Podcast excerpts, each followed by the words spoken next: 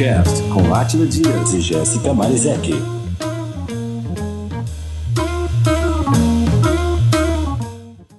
Uh,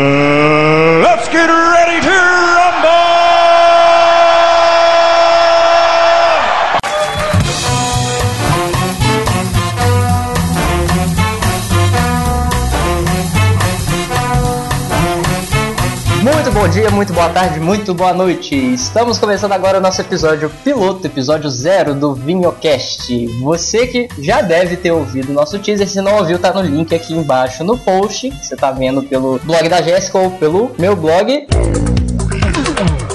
Eu sou o Átila e eu acho que as uvas alemãs todas têm um nome muito profético e bíblico. Bom, eu sou a Jéssica Marizek, sou sommelier e vou encher um pouquinho o saco de vocês agora no podcast também. Exatamente, ela é igual aquele, o mestre da Praça Nossa, o Wala. Você fala uau, eu apareço para falar sobre vinhos. É, bom, mas hoje o assunto é como degustar vinhos como um profissional, mas sem ser um mala, que é o mais importante de tudo. Então, beleza, no episódio de hoje a gente vai começar a mostrar um pouquinho do que, que vai ser esse programa e do que, que a gente pode te oferecer em questão de conhecimento, informação e até entretenimento. I am not drinking any fucking Merlot! Então, começando, hoje a gente vai ensinar o que, Jéssica? Bom, hoje a gente vai falar é, das técnicas de como degustar um vinho para um profissional, mas obviamente, como a gente já falou no começo, sem ser um chato, na verdade, porque isso aí ninguém gosta. Mas se existem algumas técnicas que a gente usa para degustar um vinho propriamente sim, elas existem e hoje a gente vai dar uma pincelada e falar dessas três etapas que se seguem para provar um vinho de uma forma correta. Exatamente. Tem coisa que você achava, você que não conhece ou você que tá começando a conhecer que era pura viadagem, É bicha. que não é, e tem coisa que você achava que era super legal e que é besteira. Exatamente, hoje a gente vai falar bem disso. E você só vai precisar de três técnicas, você vai precisar de três coisas: dos olhos, do nariz e da boca. Que na verdade vinho não é só cara, para encher a cara a gente vai fazer tomar outra coisa, na é verdade. E eu deixo já de dica, se você quiser enfiar a cara, o vinho chanson, garrafão de 5 litros. Você pode encontrar no supermercado mais próximo de você. I am not drinking any fucking Merlot! A primeira etapa, a primeira coisa que você tem na cabeça é não se preocupe com as coisas que você ouve por aí sobre vinho, aquelas, aquelas notas super estranhas que você já ouviu por aí, é, estábulo, não se preocupe, essas coisas cada um percebe um pouquinho. Tem gente que percebe um pouco mais algumas frutas exóticas, outros percebem umas flores mais exóticas. Tá tudo certo, é que cada um percebe coisas diferentes, cada um tem um repertório. E tem aquela galera que viaja também, que sente mais do que todo mundo, até que próprio Jesus. Que é aquela galera que sente aroma de andar de galinha gaga, de raposa molhada do deserto, de semente da semente de ameixa e por aí vai. Oh, Lord, look at this is crazy. É verdade. Então, para que você possa en- entender e definir quem está viajando na maionese e quem está falando seriamente, vamos lá para as primeiras dicas. E a primeira coisa é, você vai lá olhar a cor dele, e a intensidade, enfim, vamos começar pela cor. A cor de um vinho pode dizer muito mais sobre ele do que você imagina. É, começando pelos tintos, os tintos tendem a ficar com a cor mais clara com o passar dos anos, ao contrário dos brancos, que vão ficar mais escuros com o passar do tempo, certo? Exatamente. Você pode ter muitas noções de idade, maturação do vinho, como é que ele foi trabalhado, através da, da visão. Você pode dizer, de certa forma, que a, a primeira análise, a análise visual, ela vai te dar as primeiras dicas do que o vinho é antes de você sequer ter colocado ele na boca. Ela vai te dar, tipo, um, um resumo para você fazer uma lista de fatores que você vai checar nas próximas etapas. E não é só isso, a cor um vinho também pode até te falar de onde ele vem, mas muita calma, não vai, é, ninguém vai dar uma da, da, né, falecida mãe de Ná aqui para tentar descobrir tudo. Por exemplo, vinhos tintos que têm cores bem, é, bem escuras, bem intensas, que eles chegam até manchar ali as paredes da, da tua taça, podem ser vinhos vindos de regiões quentes, por exemplo, ou então de uvas que foram passadas é, numa maceração por um longo período de tempo também. Então, essa indicação de intensidade de cor pode nos falar aí também da onde esse vinho vem. Yes, science! Com certeza, isso é muito legal. Esse negócio de regiões quentes é muito interessante. Mas calma, não, não, não tenta falar, pegar uma taça de vinho, olhar e falar, ah, esse vinho veio do Azerbaijão. Não, calma, vai, vai com calma. Primeiro tenta identificar. Se você, se você já tiver gostando, empolgado com isso, já começou a beber, pode fazer o seguinte: tampe as suas garrafas, peça alguém para misturar a ordem delas e tenta ver, conseguir identificar pelo menos a uva, que já já começa, é bom, é um bom treino para você. Exatamente, até porque é, as uvas elas também possuem, dependendo do tempo de maceração também, mas as uvas tem aí algumas que possuem cores mais claras, outras é, cores, cores mais escuras, como o famoso exemplo da Cabernet Sauvignon, que vai possuir é, cores é, mais intensas do que a Pinot Noir que vai possuir né, umas cores é, não tão intensas. Só que, se a gente também falar de Pinot Noir em algumas regiões chilena, ela vai vir com uma cor aí mais intensa. Então, muita calma, como o Atila falou, não tem que descobrir tudo na primeira olhada, é só para você ter uma ideia do que está ali dentro da tua carta. Exatamente, aí você vai pegar pequenas dicas que com o passar do tempo você já vai acostumando, então você vai pegando meio padrão. Por exemplo, você vai pegar um Malbec argentino, Aí na hora que você rodar ele na você vai ver um reflexo mais púrpura. Aí você já vai começar a padronizar, falar, ah, a maioria dos Malbecs consegue ter esse tipo de tonalidade. Vai estar tá girando entre isso, entre um, um, roxo mais violáceo e entre um vermelho púrpura.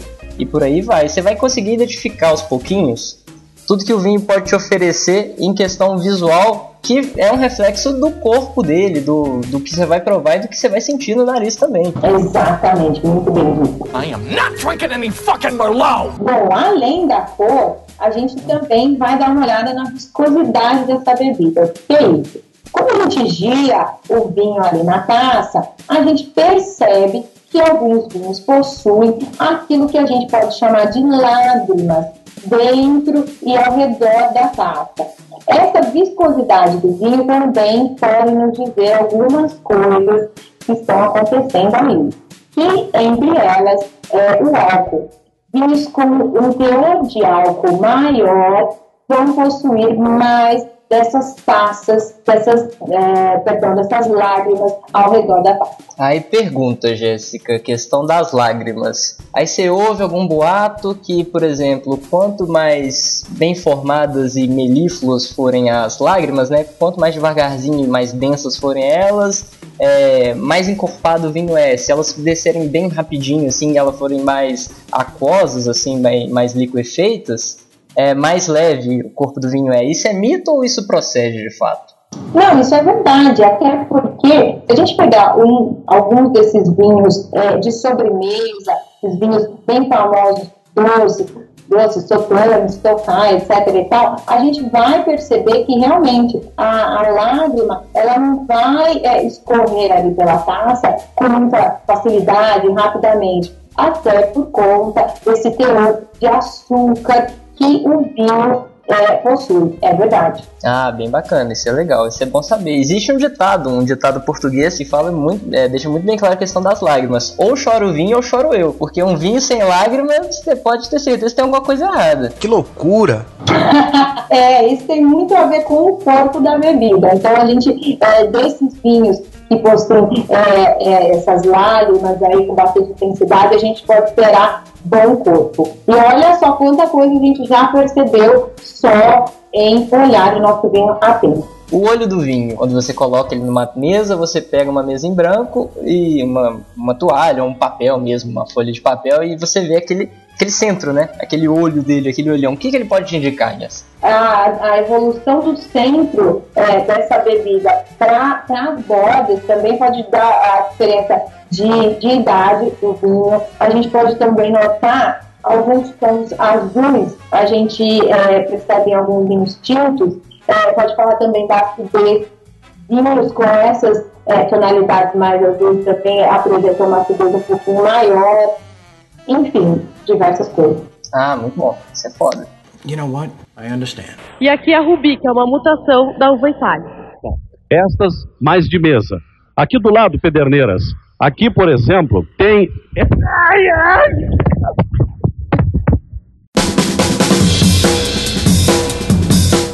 Lá pro aspecto olfativo da bebida, que é o mais importante. Aqui nesse, nesse aspecto a gente vai perceber basicamente tudo, quase tudo, que a gente precisa perceber nessa bebida. Então, é nessa hora que o repertório de cada um vai falar mais alto. Existem pessoas que têm um conhecimento maior de ervas, como eu falei no começo, outras frutas, outras flores, e aí que cada um vai é, falar um pouquinho mais do que sabe. É, eu acho, antes de começar o podcast, a gente estava realmente falando disso e da dificuldade dos dois no começo de saber o que era blueberry, ou o famoso mirtilho que a gente conhece aqui no Brasil. Eu, até pouco tempo atrás, nunca tinha comido um mirtilho, não sabia nem qual era a cara dessa fruta e foi através é, do vinho que eu fui descobrir quais são seus aromas, enfim. E é o mesmo aconteceu com a Astra, né? Exatamente, eu vi através de um vídeo do YouTube que eu vou até deixar o link aqui se vocês quiserem saber. Se, depois de ver esse vídeo, vocês nunca mais vão esquecer o que, que é a tal da Blueberry, rapaz.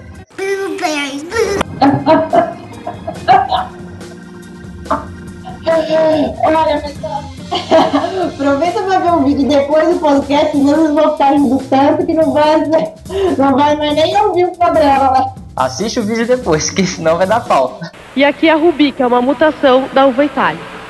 Estas mais de mesa. Aqui do lado, Pederneiras. Aqui, por exemplo, tem. Ai, ai!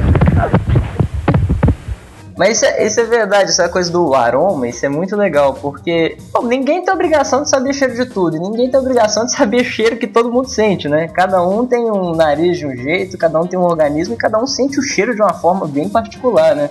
Se você tiver grilado demais com isso, falar, ah, mas eu não tô sentindo cheiro de nada. Calma, é normal. No início você costuma não sentir muitos aromas. Com o passar do tempo você vai sentindo os aromas cada vez mais nítidos. Então não começa a viajar, não achando que você tá sentindo coisa que não tá, pra, pra só falar alguma coisa. Você não é obrigado a sentir nada. Hum, Você não tem essa necessidade de falar alguma coisa. Ah, fala, você tá sentindo cheiro de alguma coisa? Eu tô sentindo cheiro de alcatrão, com não sei o que, com couro, com sofá, com charuto. Não, não precisa. Se você não tiver sentindo nada, não, não tô sentindo nada, infelizmente. Um abraço. Ninguém vai te culpar por isso, não. Exatamente.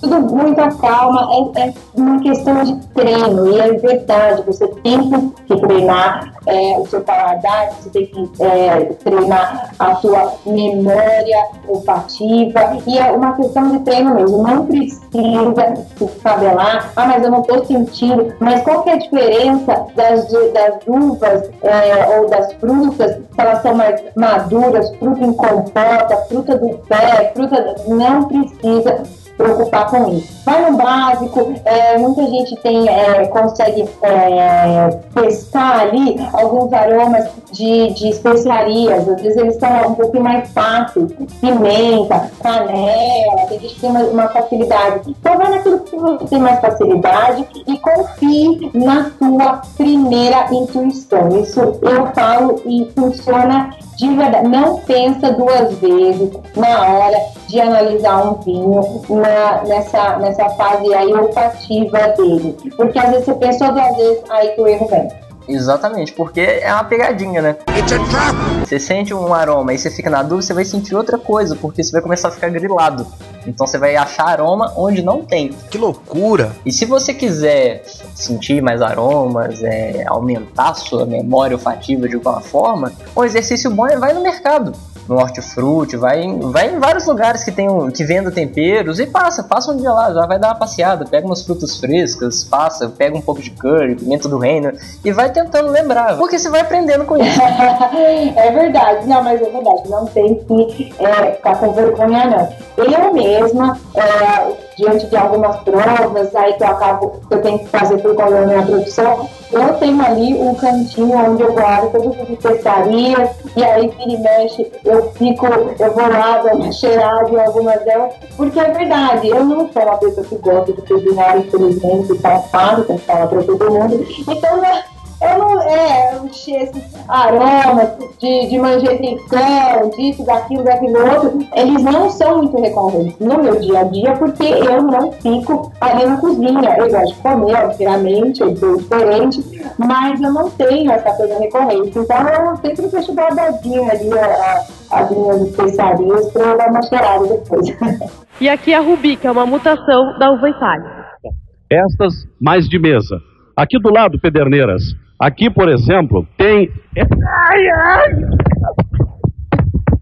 Ah, uma coisa muito bacana que é, é, é legal de, de ter em mente, o vinho precisa, ter ouvido falar, que o vinho precisa aerar para que ele possa de verdade mostrar suas características. Deixa ele na taça ali, deixa ele na taça. Uns 15 minutinhos, uns 20 minutos, porque você for deixar a garrafa aberta, vai fazer a menor diferença, tá? Já vou falando, não tem nada a ver, não tem nada a ver deixar a garrafa aberta, aqueles orifícios ali não vai fazer muita diferença. Deixa na taça mesmo, deixa ali, porque é muito engraçado. Quando você toma o primeiro gole, daqui a 15, 20 minutos já é outro vinho, já é outra bebida e você consegue perceber essas nuances, essas diferenças. Então, realmente, o aspecto olfativo de um vinho é muito importante. E a gente só está falando aqui das coisas básicas, né? Da frutinha, das flores, é, mas tem outros é, aromas que a gente pode perceber que são bem doidos, né? O Atlas está bem doido.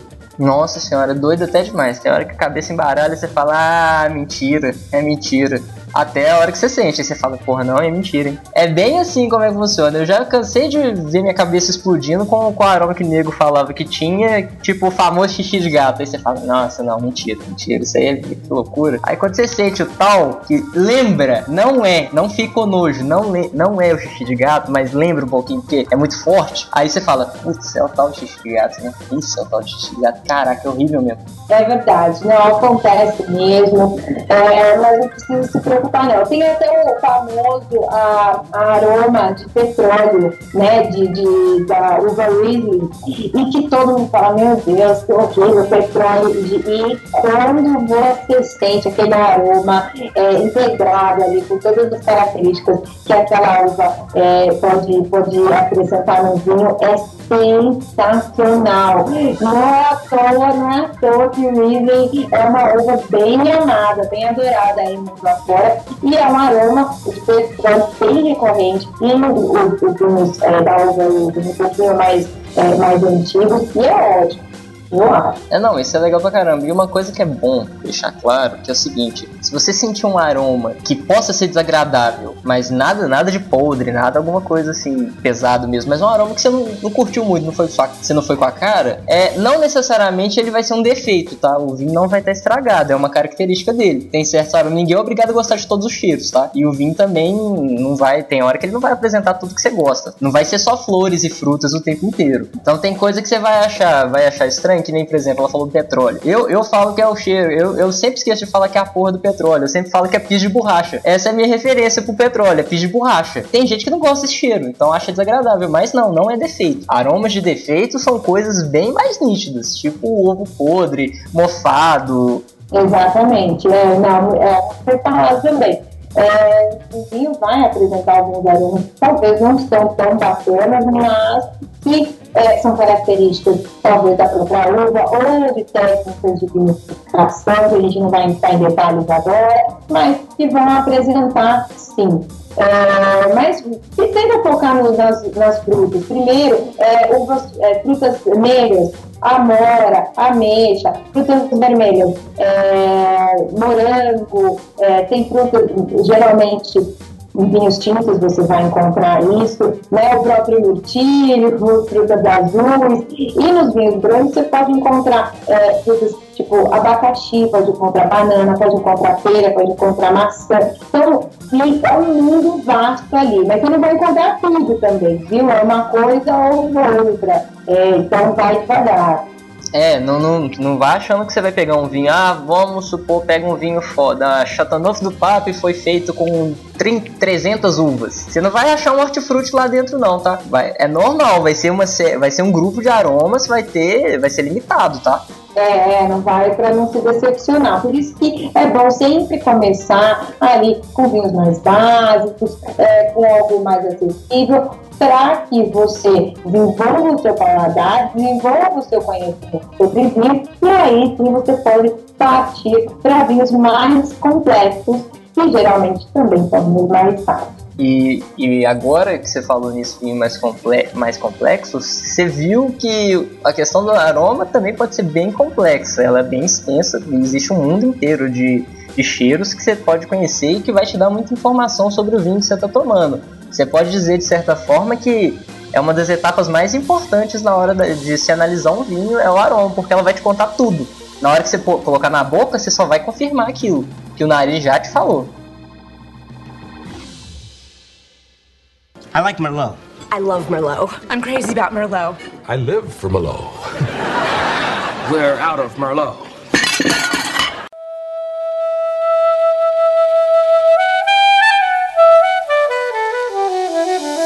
Chegou a hora de tomar o vinho finalmente. É isso aí, vamos botar na boca.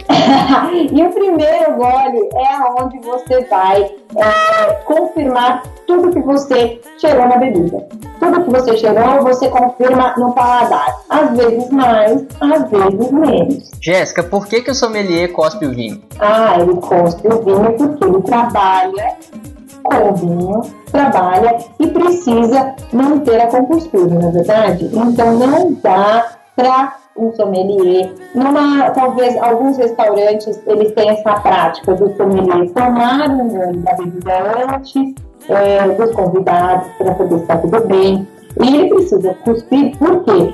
Se numa noite ele for provar 20, 30 vinhos, você imagina, né? Cada golinho não vai ficar bacana. Até também nas famosas degustações, degustação das cegas, etc e tal, algumas, algumas vezes, num dia, um profissional vai provar mais de 100 vinhos diferentes. É muito, muito normal. Então ele precisa cuspir essa bebida.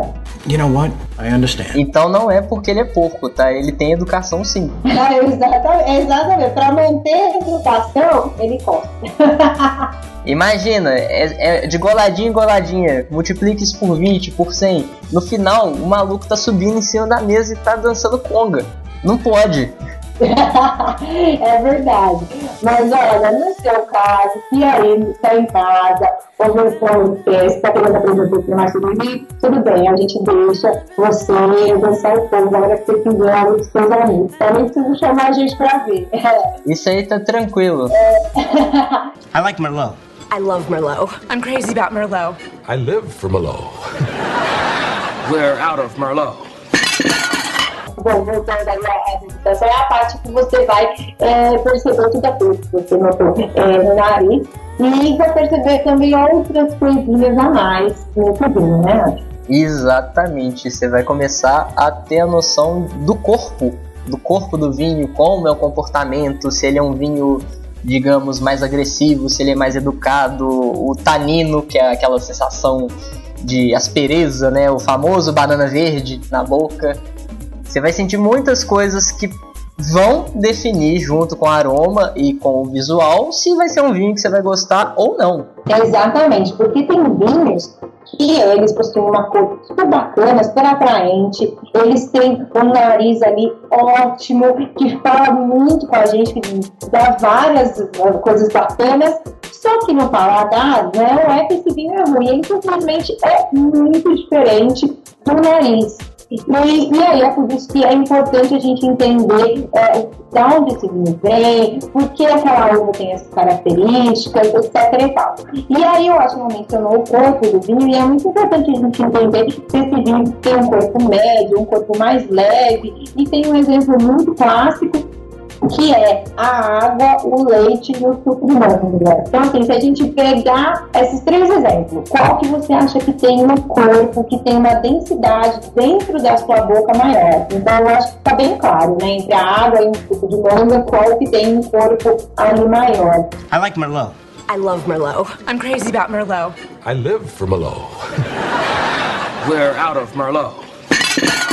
No vinho, você também pode perceber isso. É um vinho que vai deixar sua boca ali bem mais né, cheia, pesada. É, é legal você deixar o vinho dar uma circulada ali pela tua boca, é, principalmente pela tua língua, que é na língua que a gente vai é, notar algumas características, algumas, alguns sabores específicos. Você vai sentir, por exemplo, quando ele enche a boca, essa expressão é um é bem figurativa mesmo, porque ele vai pesar, ele vai fazer um peso na sua língua. Você vai sentir claramente que tem alguma coisa lá dentro, circulando dentro da sua boca. É por isso que muitas vezes você pode até escutar que o pessoal fala que dá, dá pra, quase para morder o vinho, de tão cheio, de tão encorpado que ele é. Porque ele vai fazer um peso nítido na sua boca. Então você vai circular ele e toda hora. É como se ele tivesse uma textura particular, uma textura bem maior do que um líquido qualquer. Exatamente. Então, ah, quando a gente falou para vocês sobre é, aquele, aquele aspecto visual, das cores, etc e tal, então às vezes a gente espera esse corpo maior aí de vinhos que vão apresentar lá no começo essas tonalidades talvez mais, mais fortes, mas, como eu falo no mundo do vinho, não existe regra, é tudo na base do talvez, pode ser, por isso que a gente analisa o vinho nessas três etapas. Exatamente, por exemplo, o, vi, o mundo do vinho ele é muito subjetivo, porque cada um é cada um. Então, quem, quem sou eu pra, tipo, ditar o que, que você tem que sentir na sua boca o que, que você tem que cheirar? Então, você vai ter as suas próprias impressões. No final das contas, elas podem se coadunar, elas podem chegar num senso comum. Tipo, ah, você sentiu isso na boca? Senti, então vai batendo. Mas muitas vezes pode ser totalmente diferente, porque você tem uma percepção totalmente distinta da minha. I like Merlot. I love Merlot. I'm crazy about Merlot. I live for Merlot. We're out of Merlot. Alguns vinhos também, por exemplo, vinhos com o, o nível de álcool um pouco mais elevado, então a gente está falando de 13%, 13,5%. São vinhos que dentro da nossa boca eles vão parecer mais é, pesados, mais robustos. Só que existem vinhos que eles são tão equilibrados, então quando você ouvir é, alguém falando, nossa, esse vinho é bem equilibrado, quer dizer, todas as características dele ali no paladar, é, elas não sobressaem mais uma a outra, ou seja, a gente não percebe o álcool demais nesse vinho, a gente não percebe o tanino demais. Então, a gente acaba é, é, rotulando mesmo esse vinho como equilibrado, né? Exatamente. E o, e o danado do tanino, esse tal de tanino? É, o tanino... Ele pode foder a sua vida, né? Olha, o tanino é assim, é, agora, agora não, né? Há muito tempo que o mercado é, de vinhos mundial tem pedido vinhos mais fáceis serem bebidos. Então o tanino é, acabou sendo um vilão ali, que ninguém queria tomar um vinho que dava aquela secada na boca, enfim, estava muito ácido, etc e tal. É, bom, é, o, o tanino você sente na sua gengiva, na sua língua, aquela sensação de cereza, o Átila falou, tal da banana verde, aquela sensação.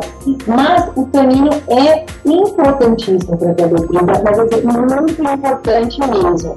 O tanino é o que vai dar longevidade para os vinhos tintos é, sua maioria, que a gente até consegue perceber tanino em vinhos brancos, mas esse é assunto também para outro, outro podcast. Mas ele vai deixar essa bebida também mais equilibrada e ele também ajuda em alguns vinhos gastronômicos. O que é isso? Vinhos que combinam e são é, produzidos para serem é, tomados com algum prato bacana, né? Enfim, principalmente a gente já vem na cabeça os vinhos italianos, né? Que são ali pensados é, para acompanhar a culinária local. É, isso é muito bom. Um macete para você saber se o vinho tem muito tanino ou não, é um macetão mesmo. É toda, depois que você tomar um vinho, você passa a língua no céu da boca. Se ela tiver igual uma lixa, você pode saber que tem muito tanino nesse negócio. Se não, você vai percebendo as nuances. Então, sua, sua boca é lisinho. Quando você toma alguma coisa que tenha muito tanino, ela vai, ela vai ficando áspera, ela vai ficando áspera mesmo. Ela pode chegar a virar literalmente uma lixa. Você vai passar, você vai sentir uma coisa até incômoda, a sensação no céu da boca. Isso é um macetinho que pode te ajudar na hora de definir. Falar, ah, não sei definir tanino, se é muito ou pouco. Faz isso que você vai ter uma dica boa. Uma coisa que a galera falava, que assim, falava não, fazia, né? E eu não sei se faz ainda, mas pode ser que faça, que eu acho um erro. Por exemplo, quem a vida inteira tomou aqueles vinhos de garrafão, aqueles vinhos doces, aqueles vinhos de uvas de mesa, né? É, começa a, a entrar, a mudar para os vinhos finos e começa sempre tomando Cabernet, Cabernet Sauvignon. Só que eu não acho que seja uma boa, porque justamente ele é muito forte, ele tem muito tanino. E isso acaba assustando. Como a pessoa está bebendo só vinho doce, ele vai falar que é o vinho mais seco do mundo. Ele está provando a parte do deserto, porque não vai ser uma experiência legal. E eu vejo muita gente ficar traumatizado com o vinho por causa disso. Escolhe errado, ou alguém dá uma dica errada de como beber. Eu, sugestão, você que vai começar, sugestão minha, é, beber vinho agora, principalmente aqui em Brasil, comece com vinho branco. É uma boa dica, porque o corpo dele é mais leve, ele tem menos tanino e a experiência de. É, a sensação de doçura pode ser um pouco mais similar. Você pega um chardonnay mais legalzinho aí, você vai conseguir ter uma experiência boa. Aí você não vai ficar tão traumatizado assim para começar a beber vinho. I like Merlot. I love Merlot. I'm crazy about Merlot. I live for Merlot. We're out of Merlot.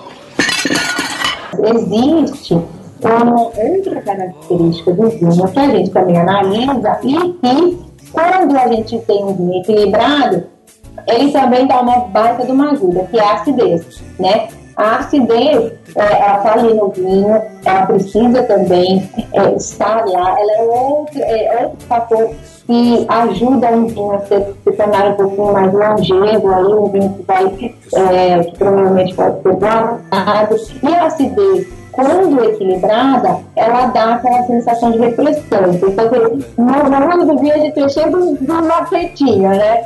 Então, para você perceber a acidez de um vinho, qual, é, qual é muito, tá pouco, etc e tal, eu aprendi num, num, dos cursos que eu fiz, obviamente você faz isso num cantinho que ninguém vê. Você dá o primeiro gole do vinho e deixa sua boca um pouco aberta.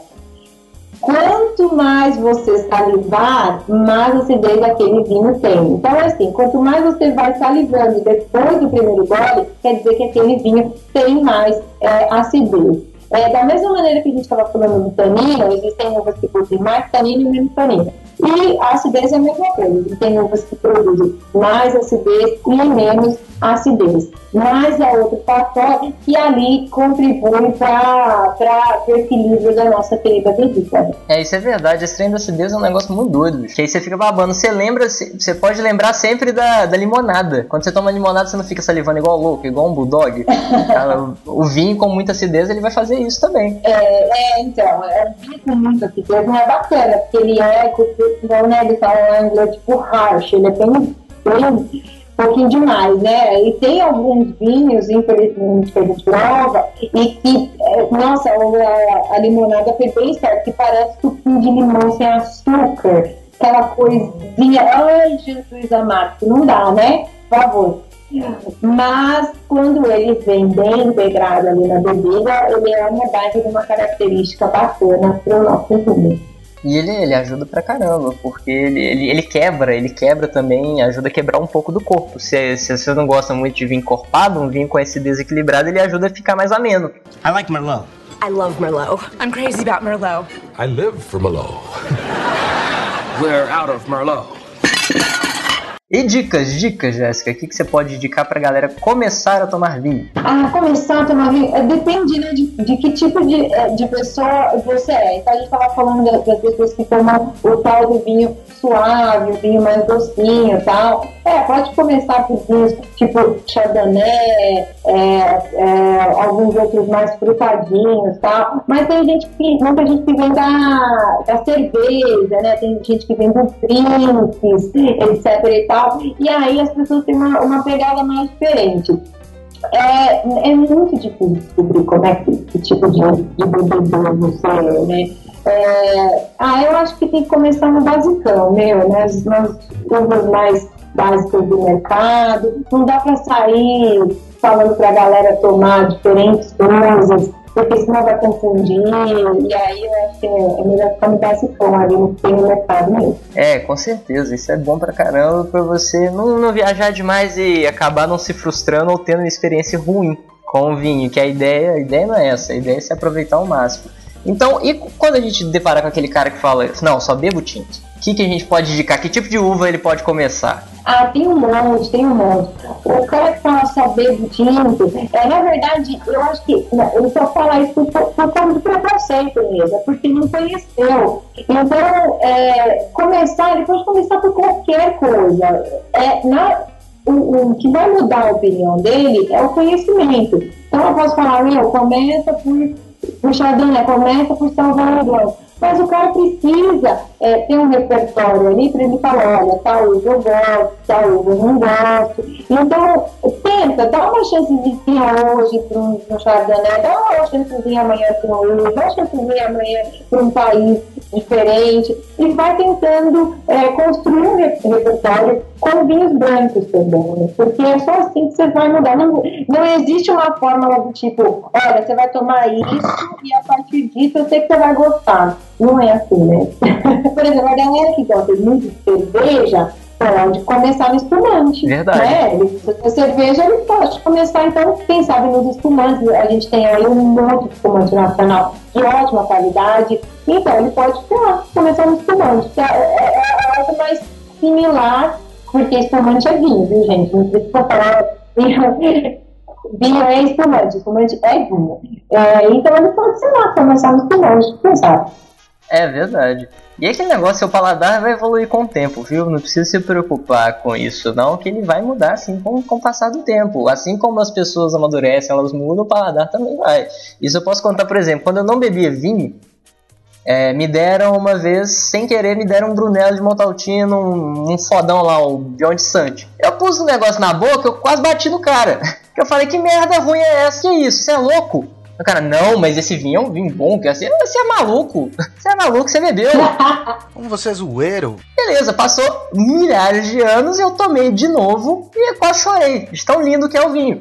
Não, mas é verdade, não adianta começar por cima, começar na cabeça ali, vou comprar um vinho de trezentão, vou levar. Porque, gente, é, alguns vinhos precisam ser amadurecidos, alguns vinhos precisam, é, se eu demorar aí mais alguns aninhos dentro da garrafa para serem tomados. Então, não vão a cabeça, não é o que realmente pode se frustrado. Isso é, isso é dica básica. Hoje vocês ganharam dica pra caramba, hein, galera? Você não tem como começar feio, não.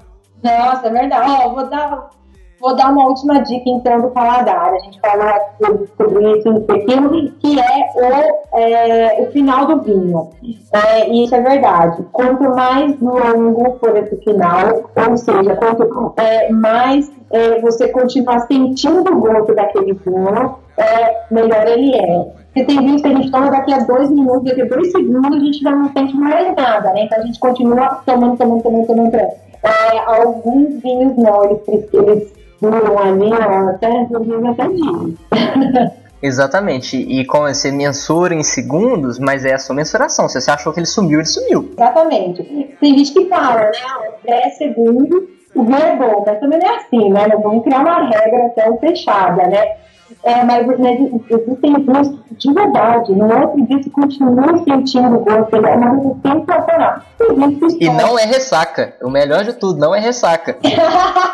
Exatamente, não é ressaca. Então eu acho bacana ter isso em mente. Não estou falando que os que somem ali rapidinho, eles são ruins. Não estou falando isso. São vinhos mais fáceis de tomar, mais pretensiosos, são outras outras características, mas vinhos aí de qualidade, que são feitos para marcar aí esses demoram mais de. É, galera, vocês estão repletos de dicas. Se errar é porque vacilou mesmo, hein? não, não vai, não vai errar, não. A galera não vai errar, a galera é, é, é espertinha e não tem muito que errar, vai aprendendo mesmo. Eu acho que as dicas de hoje, elas são fundamentais, são dicas básicas. É lógico que a gente está falando de uma forma totalmente descontraída, porque esse é o propósito aqui do Biocast. Você não veio para ouvir é, a, palestra do mestrado de ninguém aqui, não. É, mas existem também outros detalhes que a gente não entrou, é, não, prefiro não falar hoje, que são coisas um pouquinho mais específicas. Eu acho que para você que está começando, esse básico é mais que básico, né? É, ele vai te atender bastante. Vai ser legal pra caramba, porque, por incrível que pareça, nesse início, até o seu erro vai ser um acerto, porque você vai aprender. É, exatamente. É bem isso, é bem isso. O que serve para um vinho não vai servir para o outro. É bem isso o erro ele vai, vai fazer com que você aprenda. E já que é, talvez você não esteja sendo profissional do vinho, como é o nosso caso, então não tenha medo de errar, não, viu? A gente não pode errar se não pega mal, fala, vai falar mal no plano de tal. Queima nosso filme e a gente perde o emprego. ah, é, vai ter alguém em algum blog falando mal, é sempre assim, né? É, eu lembro que uma vez eu soltei uma nota de um vinho que eu achava ele. Eu dei nota média, quase baixa, e falei, mas é um vinho honesto pra proposta dele. O cara falou, mas não tem defeito? Você não é uma nota tão baixa, não tem defeito? Eu falei, por quê? Tem que ter defeito todo vinho? Ganha nota baixa? Você é louco? É, não, por favor, calma. E até questão que a gente vai ter um episódio só pra falar disso, de harmonização, vai experimentando. Coloca a comidinha que você gosta, vai tentando também, você vai aprender muito com isso. Ah, é legal, uma coisa legal pra aprender, chamar os amigos, falar, olha, então vamos fazer a noite da uva Syrah, por exemplo. Aí todo mundo traz uma Syrah de vários países, uma Syrah da Argentina, uma Syrah da África do Sul, uma Syrah lá da Austrália, uma da França, e aí vocês conseguem perceber de verdade a diferença dos vinhos. Essa é uma dica muito boa. É, bom pra caramba. E quem sabe aí com isso não nasce uma confraria. Olha, é verdade. Aí vira blogueiro, que nem a gente. Aí vira... É, aí vai ficar chato igual a gente. Ei! Aí vai ficar criando podcast, essas coisas, né? É, isso aí. Bem-vindo ao Frufru do nosso time. É isso, a proposta do Dreamcast vai ser essa, então, tempos em tempos, periodicamente, essa frequência ainda não está definida, a gente vai aparecer com muito entretenimento e conhecimento para você. Isso mesmo, a frequência que vai decidir, na verdade, é você, né? Se gostou muito, a frequência vai ser maior. Se gostou pouco, mas é verdade, a proposta é fazer um negócio bem descontraído, galera. Então, por favor, é, não esperem que a gente fique aqui de pele gravata e cair é, dando uma aula de doutorado, que não vai ser isso não. Vai ser o básico para você que precisa do básico, que é ali tirar uma onda com a galera no final de semana. E você vai ser mal pra caramba. Então, isso, isso é o que a gente pretende fornecer para você. Se vocês gostaram, quem sabe no futuro a gente tem uma periodicidade mais tranquila. Então cês, vocês vão decidir o nosso tempo de sono.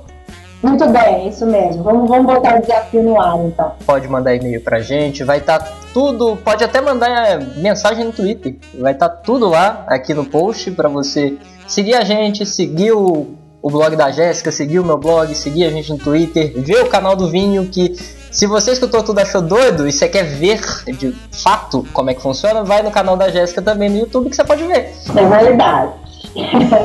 então tá bom. É isso. Um abraço para vocês e até a próxima. Obrigada. Tchau.